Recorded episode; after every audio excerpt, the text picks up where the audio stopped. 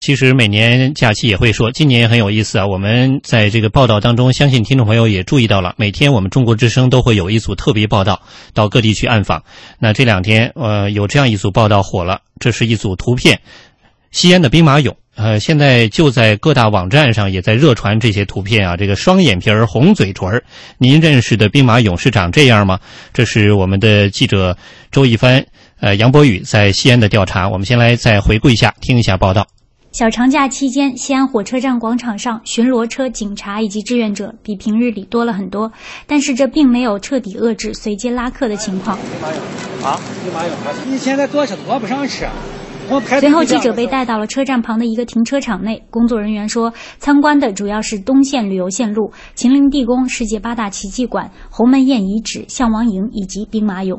经过约四十分钟的车程，大巴车拐进临潼秦岭北路这条处于秦始皇陵和华清池之间的道路上，基本是由人造景点及所谓的玉石丝绸馆组成，堪称仿古一条街。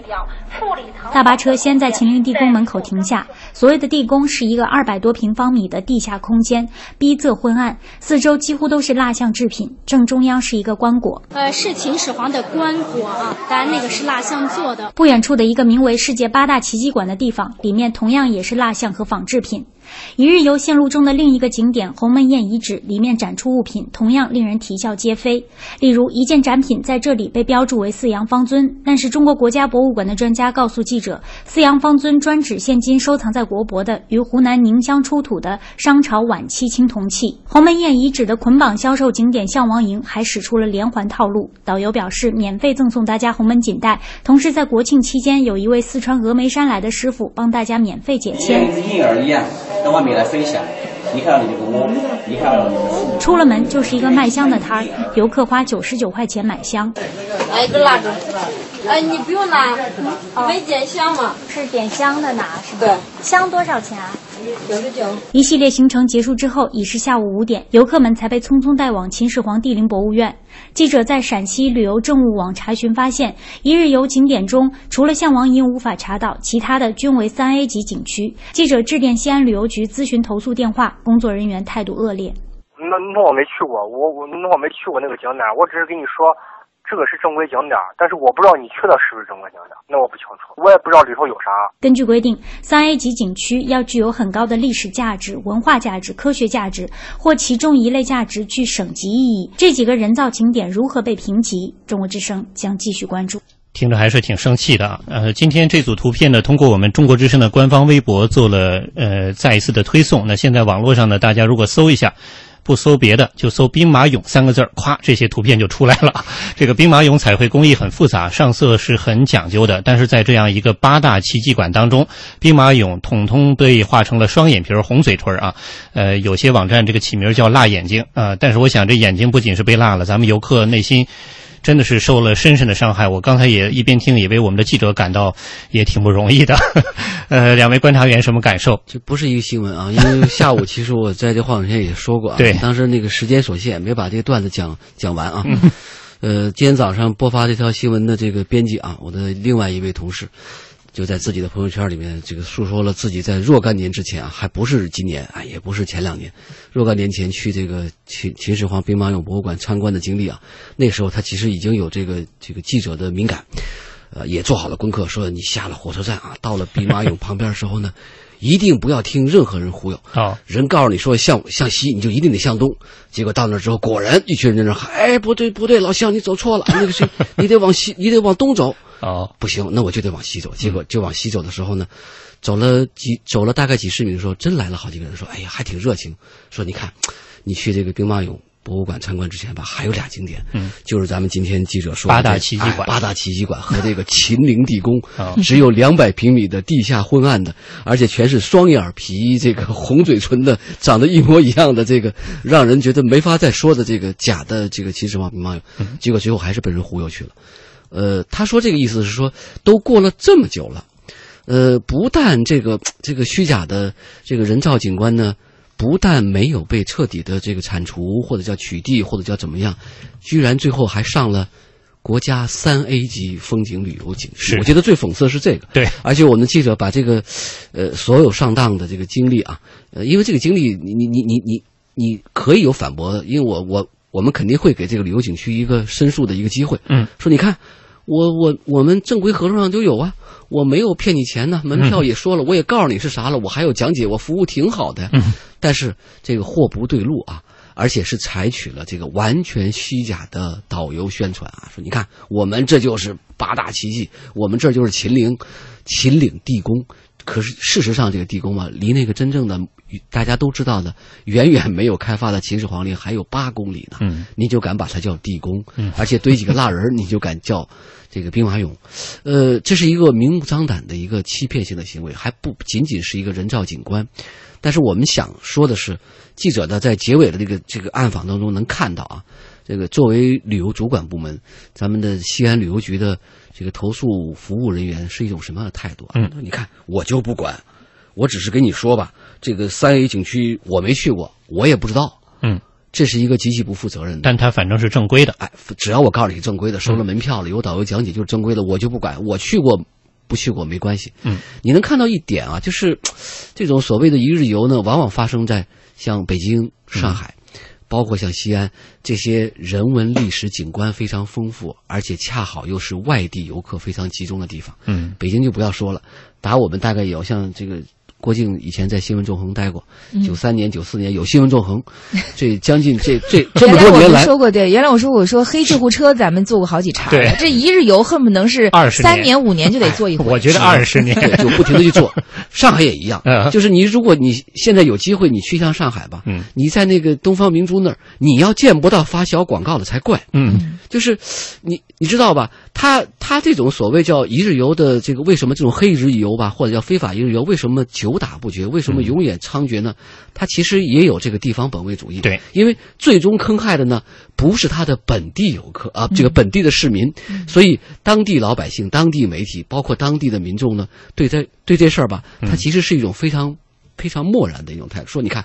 反正就骗个外地人，嗯然后呢，咱们还创造了就业机会，嗯还甚至可能还养活了不少人，咱就睁只眼闭只眼吧。我想，在这种非法一日游或者叫虚假景景区啊，屡禁不止、依然猖獗的时候，呃，地方主管部门，当然不仅仅是那个旅游主管部门所承担的责任，这点儿是需要一定需要问责和需要反思的，因为你们做的不够，才会让越来越多的游客呢，永远踏入那条，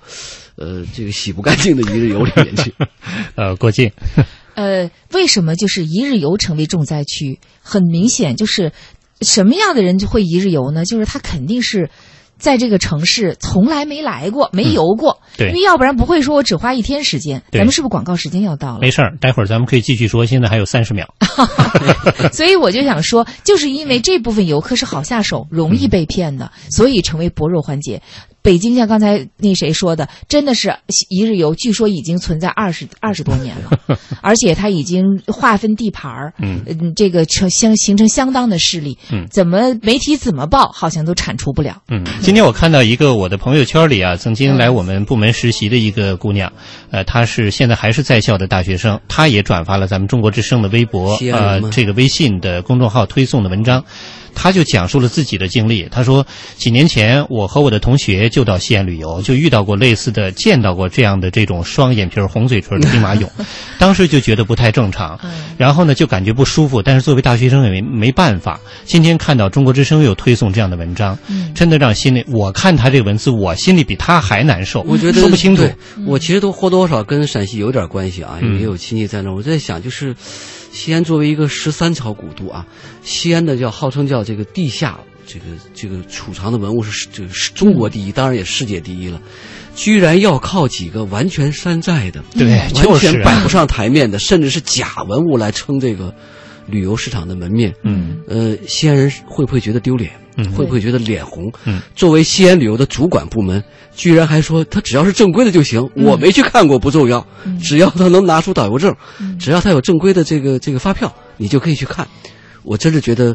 咱们这个旅游监管部门啊，包括文物保护部门的暧昧态度啊，嗯你可能会让极少部分的西安人用这些山寨文物和虚假的期盼和宰客行为获得短期的利益，嗯但是对于西安的长久的旅游市场的发展，对于西安的博大精深的文这个考古文明来说，绝对是一种特别大的羞辱和短视。嗯，其实也不光是西安，你就说北京，对呀不是一日游里面也是有山寨景区是吗？啊这这山寨的长城山，就是本来正常可能一日游里面很多经典的景点是要去八达岭，嗯对是吧？山寨的它也长城吧，我我个人认为还不能叫山寨，嗯它只不过嗯水长城水是吧水水关长城蛮好的呀，嗯嗯不用去八达岭挤啊，而且水关长城也是保护的相当好的。嗯，这个我倒还觉有得包括对好像山寨的，像十三陵一啊样，也有啊，有一个包蜡像括宫对进到一个什么蜡像宫里对面，，嗯所以我我是觉得，就是当然，它一日游最关键的，其实它不是简单的带你去这些山寨景区，还是对要购物。对但是呢，山寨景区呢，也是一日游里面，就是刚才九霄是他撑起的是一日游的门面。对那你你比如刚才九霄问那个特别好，就是说西安那么多的。这个文物这个文物那么多的这个这个可以旅游的经典的景点，嗯为什么还会有这样一些地方？实际上，我觉得一日游很关键的，除了那些发小广告的、嗯强行拉客的，包括在这当中各种坑蒙拐骗的，除了这些人以外，很关键的是这些山寨景区。是这些山寨景区绝大部分、相当部分是民营的。对民营的那么，呃你比如说，他可能把功夫、把这个精力，不是花在怎么样提高这个景区的品质上，嗯而是花在怎么样用这些粗制滥造的景区去骗一波又一波的游人身上。嗯，那么在这个当中，你比如说，当地的旅游管理部门是知道还是不知道呢？嗯如果说是完全不知道，是不是失职？嗯如果说知道，是不是有失察？你就包括你去监督他，我觉得这里面还是有不能推卸掉的责任，嗯，我觉得这个问题啊，而咱且们它说了长期存在。这么多年，长期存在。刚才说了几年，甚至是一二十年。我刚才觉得两位其实点评的这个内容哈，大家都会觉得有一种很很过瘾的感受，但是呢，也会有一种似曾相识，就是因为这么多年还这样。我倒想还补充一点哈，就是不仅是失察。